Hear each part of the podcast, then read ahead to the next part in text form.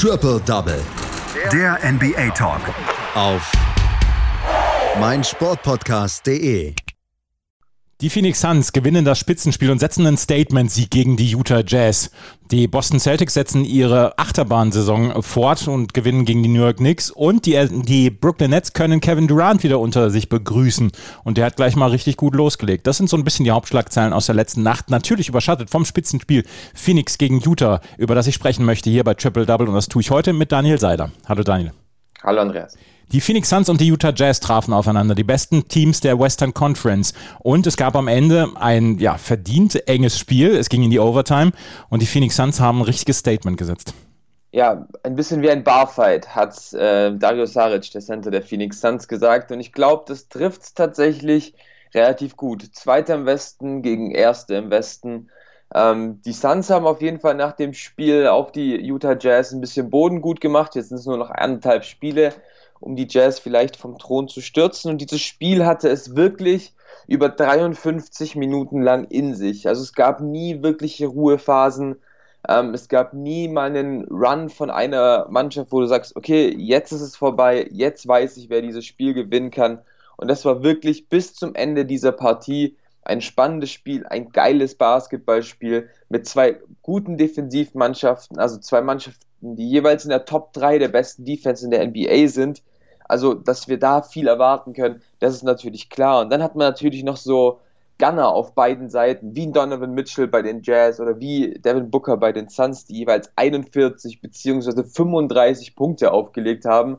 Also so war das ja schon relativ geil alles ähm, anzusehen. Und das dachte man am Anfang gar nicht mal so sehr, weil die Jazz kamen überhaupt gar nicht in die Partie. Nachdem man zwar äh, den ersten Feldwurf getroffen hat, gingen die Suns aber mal auf einen kompletten Run. 13 zu 0 ähm, hieß es da, um dann eben Quinn Snyder, den Coach der Jazz, dazu zu zwingen, ein Timeout zu nehmen und einmal gehörig durchzuwechseln. Mike Conley ging sofort raus. Rudy Gobert, der gegen die Andrew Ayton gar kein Land gesehen hat und ich meine nur bei zwei Punkten gestanden ist in der kompletten ersten Halbzeit, ging auch raus. Äh, für die kamen Joe Ingles und ähm, Derek Favors, das half den Jazz dann ein bisschen. Man konnte sich ähm, regenerieren von diesem Run. Er legte selbst ein, zwei Runs hin, um dann nach dem ersten Viertel selbst eine Führung ähm, aufzulegen. 21 zu 20 heißt es nach den ersten zwölf Minuten. Und das, weil Quinn Snyder dann ein Rezept gefunden hat, wie er Gobert und auch Conley wieder in die Partie bringt, nämlich gegen die Second Unit der äh, Phoenix Suns um Dario Saric oder Campaign. Und das ging auch in der ähm, zweiten Halbzeit ähnlich so weiter. Äh, die, äh, die Suns trafen ihre Würfe nicht, stehen am Ende ähm, der ersten Halbzeit bei drei von zwölf Dreiern. Die Jazz machten es allerdings nicht besser, nur bei drei von 22. Und ja, die Suns kamen ein bisschen näher ran durch Devin Booker, aber ähm, die, ähm, die, die Jazz konnten da nicht so wirklich die Antwort finden. Wie gesagt, trafen die Dreier nicht und Devin Booker hat dann eben äh, die Suns zu einer 11-Punkte-Führung geführt. 51 zu 40 heißt es dann zur Halbzeit. Booker steht da schon bei 16 Punkten, Aiton bei 8, hat schon Steals und Blocks aufgelegt und haben dann eben die, die Jazz so weit weg vom eigenen Korb gehalten. Das hat dann aber in der zweiten Halbzeit nicht mehr so funktioniert. Donovan Mitchell kam extrem heiß raus, hat fünf Punkte für sich selbst aufgelegt, um dann tatsächlich nach einem 38-Punkte-Viertel ähm, der Utah Jazz wieder die Führung zu erlangen nach äh, dem dritten Viertel. 76 zu 77 hieß es da für Utah. Und dann ging es eben im vierten Viertel wirklich hin und her. Die Suns hatten mal ähm, die Führung durch einen Dreier von Torrey Craig und einen Dank von ähm, DeAndre Ayton. Jay Crowder hat mal wieder Dreier getroffen und ähm, die paar Zuschauer, die in Phoenix da waren, ähm, waren richtig heiß auf dieses Spiel. Dann kam es aber, Devin Booker, Floater, setzt ihn daneben. Donovan Mitchell 10 Sekunden vorm Schluss. Irgendwie haut er einen Dreier rein zum 102, zum 100, zu 102. Das bedeutet die Verlängerung. Devin Booker hat zwar nochmal die Chance, trifft aber nicht den Buzzerbeater. Overtime. Und in der Overtime passiert genau das Gegenteil. Booker macht seinen ersten, äh, trifft seinen ersten Dreier. Donovan Mitchell trifft nicht und somit hat das schon so ein bisschen diese Brisanz der Overtime gehabt. Devin Booker macht allein sieben Punkte ähm, in der Overtime und führt dann die Phoenix Suns eben zum Sieg. Ähm, die Utah Jazz können da nicht mehr arg viel dagegen tun. Am Ende ist es Chris Paul, der mit zwei Freiwürfen die Partie entscheidet und die Fans in äh, Phoenix sangen, na, na, na, hey, hey, goodbye. Und ähm, ich glaube, das können die Suns sehr gerne unterschreiben und nehmen diesen Statement-Sieg natürlich sehr gerne mit. Wer hat das Duell Donovan Mitchell gegen Devin Booker gewonnen? Äh, natürlich von den Punkten her ist es Donovan Mitchell, der auch einen extrem effizienten Abend gehabt hat, 45% aus dem Feld. Aber im Endeffekt ist es dann doch Devin Booker, der sein Team einfach in der Verlängerung, in der Zeit, als es drauf angekommen ist, ähm, zum Sieg geführt hat. Und deswegen das Shooting Guard Duell geht diesmal an Devin Booker. Devin Booker gewinnt mit seinen Phoenix Suns 117 zu 113. In der äh, Tabelle steht es 36 zu 14 für die Phoenix Suns und 38 Siege und 13 Niederlagen haben die Utah Jazz. Die Clippers sind dahinter, die Denver Nuggets sind dahinter, die Los Angeles Lakers sind dahinter. Wir ändern aber trotzdem nichts an der Favoritenreihenfolge, dass wenn LeBron wieder da ist, dass die Lakers Favorit sind, oder? Sehe ich absolut genauso. Also wenn LeBron James und Anthony Davis vor den Playoffs noch fit werden, dann ist es, glaube ich, für die Lakers auch relativ egal, auf welchem Platz sie stehen, ähm, bleiben vom, von der Mannschaft her das stärkste Team im Westen. Die Phoenix Suns gewinnen also gegen die Utah Jazz. Die New Orleans Pelicans aus der Western Conference waren auch unterwegs. Die waren bei den Brooklyn Nets und die konnten Kevin Durant wieder unter sich begrüßen. Allerdings dieses Mal erstmal nur von der Bank. Aber da war er ja. perfekt. Ja, und wie steht am Ende ähm, zwar nur bei relativ langweiligen 17 Punkten, aber ist eben auch ähm, 7 von 7 aus dem Feld gegangen, trifft direkt seinen ersten Wurf und dann sieht man schon, Kevin Durant, der braucht gar keine große Anlaufzeit. Das hat man ja schon zu Beginn dieser Saison gesehen. Ähm, er kam ja nach seinen anderthalb Jahren Verletzungspause raus, als wäre er nie weg gewesen. Und jetzt wieder seit Anfang Februar kein Spiel gemacht aufgrund einer Oberschenkelverletzung sollte ja eigentlich auch ähm, einen Starting-Spot übernehmen, aber da hat dann Steve Nash zehn Minuten vor dem Spiel doch sich dagegen entschieden und es scheint dann wohl die richtige Lösung gewesen zu sein. Denn das, was die Nets in dieser Nacht gespielt haben, waren tatsächlich von jedem Namen so ein bisschen Vintage-Vibes. Also LaMarcus Aldridge 22 Punkte, ähm, auch ein Blake Griffin 10 Punkte, hat unter anderem einen Dank rausgehauen, den man seit Jahren nicht mehr von ihm gesehen hat.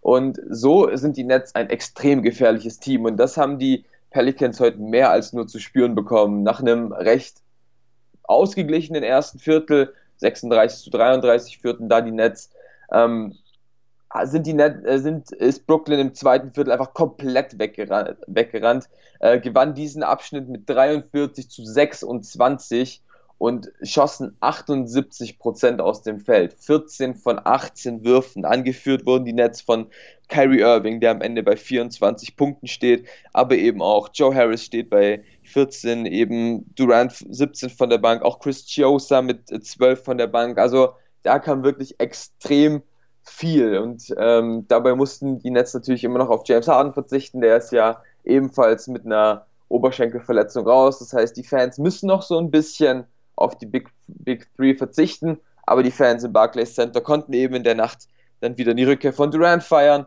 und ein wirklich sehr, sehr gutes Spiel der Netz sehen. Und für die Pelicans, ja, es war ähnlich eigentlich wie in der gestrigen Nacht schon gegen die Atlanta Hawks. Man hat gegen ein extrem starkes Shooting-Team gespielt und einfach auch ein Team, das Zion Williamson in, im Griff hatte. Der hat ja seine Serie von, 25, von 20 Punkten Spiele mit 50 Prozent aus dem Feld. Diesmal gebrochen, steht nur bei 16 ähm, Punkten und nur 33 Prozent aus dem Feld. Also trotz allem, trotz aller Kritik, die man äh, an den Netz hatte, die Defense hat gestern funktioniert, gegen aber auch ein Pelicans-Team, was nicht so wirklich funktioniert hat, weder offensiv noch defensiv. Und das zeigte sich schon. Topscorer Eric Bledsoe holt sich im dritten Viertel innerhalb von kürzester Zeit ähm, zwei technische Fouls ab, wurde somit ejected und die Partie war dann eigentlich schon vor dem vierten Viertel entschieden. Also wenn man, wenn man bedenkt, das komplette vierte Viertel war nur eine Garbage Time und somit kommt eben die Niederlage für die Pelicans mit 28 Punkten zustande. Immerhin Isaiah Thomas Freuds, der konnte nochmal das vierte Viertel ein bisschen spielen und äh, elf Punkte erzielen. Ansonsten war der Sieg der Nets nie gefährdet. 55,4% Trefferquote aus dem Feld für die äh, Brooklyn Nets, das ist, das ist schon stark. Also da kann man nicht so richtig meckern. Die Brooklyn Nets, die mit ihren B vor vier der Big Five angetreten sind, nachdem Lamarcus Aldridge und Blake Griffin ja noch zum Team dazugestoßen sind während der Saison. Die Boston Celtics, aus denen wird man nach wie vor nicht schlau. Letzte Nacht haben sie ein ganz, ganz enges Spiel gegen die New York Knicks gewonnen, 101 zu 99. Sie stehen trotzdem nicht da, wo sie sein möchten, oder? Nein, bei 26 und 26 will man bei den Celtics natürlich nicht stehen. Ähm, die Anforderungen sind da ganz, ganz andere. Allein schon, wenn man überlegt, man hat zwei All-Stars in den Reihen äh, mit Jason Tatum und mit ähm, Jalen Brown und eigentlich ja noch mit Kemba Walker, der letztes Jahr auch noch ein All-Star war.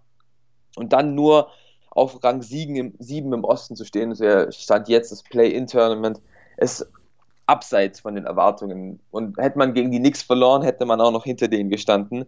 Ähm, deshalb, du hast es vorhin gesagt, es ist eine Achterbahnsaison und anders lässt sich nicht sagen. Nachdem die Celtics ja vorletzte Nacht äh, verprügelt wurden von äh, Joel Embiid und den Philadelphia 76ers, ging es jetzt natürlich so ein bisschen um Wiedergutmachung und Brad Stevens hat so ein bisschen versucht, ähm, die Starting Five anzupassen. Kemba Walker wurde geschont.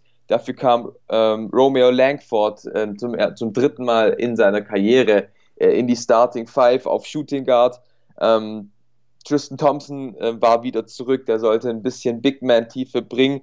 Ähm, das natürlich zu Ungunsten von Luke Cornett und von Mo Moritz Wagner, die beiden Center, die von den äh, Chicago Bulls kamen, haben beide keine Minute gesehen. Und ja, es hat auch dennoch nicht so wirklich geklappt, was die Celtics machen wollten. Denn natürlich, man muss die Knicks dieses Jahr respektieren, das dürfen wir nicht vergessen, viertbeste Defense ähm, in dieser Saison und dann noch ein All-Star mit äh, Julius Randle, der offensiv immer gut ist für ähm, ein paar Punkte. Und ja, es war dieses defensiv geprägte Spiel, was viele erwartet haben. Es gab ja nicht viele Punkte, am Ende heißt es 101 zu 99 und genau das war es auch. Es war ein lang, langsamer Start in die Partie, sowohl von Boston als auch von den Knicks. Ähm, die, die Celtics in den ersten fünf Minuten nur mit fünf Punkten.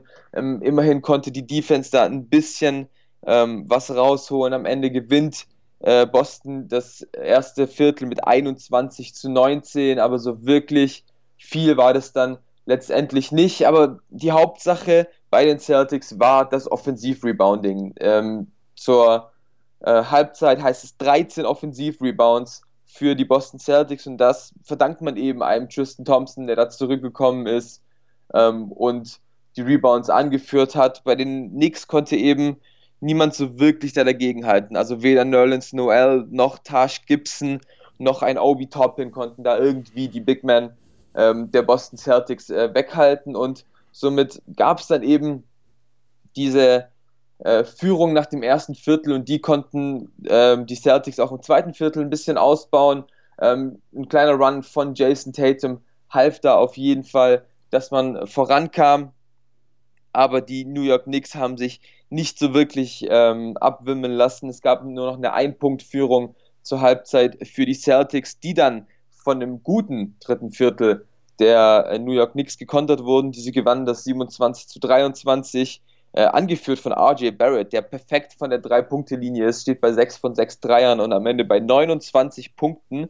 Aber dementsprechend konnten die Knicks eine Führung nicht so wirklich ausbauen. Man hat Anfang des vierten Viertels mal mit sieben Punkten geführt. Dann kamen die Celtics aber wieder zurück, die selbst einen 7 zu 0 Run äh, benutzt hatten, um selbst eine Führung zu hatten. Und insgesamt war es halt ein Spiel mit sehr vielen Führungswechseln. 17 waren es an der Zahl. Am Ende wurde es wirklich nochmal äh, knapp, weil äh, Alec Burks nochmal einen Dreier getroffen, äh, weil äh, RJ Barrett nochmal einen Dreier getroffen hat. Alec Burks wollte dann auch nochmal einen Dreier nehmen, traf diesen nicht. Und dann war es am Ende Marcus Smart, der mit Freiwürfen alles klar machte, davor noch einen wichtigen Dreier genommen hat. Und allgemein so ein bisschen dieses Spielverständnis, was Kemba Walker in, in die Partie bringt, übernommen hat. Es war dennoch kein wirklich schönes Spiel. Ähm, die Knicks mit 20 Ballverlusten, äh, die, die Celtics mit 20 Ballverlusten, also ähnlich schon wie in der Partie gegen Philadelphia. Und deswegen ja, ein Spiel, was mit Offensiv-Rebounds entschieden wurde. Also schön anzuschauen war es nicht. Ich glaube, für die Celtics war es extrem wichtig. Für die Celtics war es sicherlich ein extrem wichtiger Sieg. Du hast es gesagt, 26 und 26. Sie stehen im Moment auf Platz 7 in der Eastern Conference. Die New York Knicks mit 25 und 27 auf Platz 8. Da ist allerdings im Moment relativ viel Platz zwischen den New York Knicks und dem Platz 11, wo die Toronto Raptors im Moment stehen mit 20 und 31.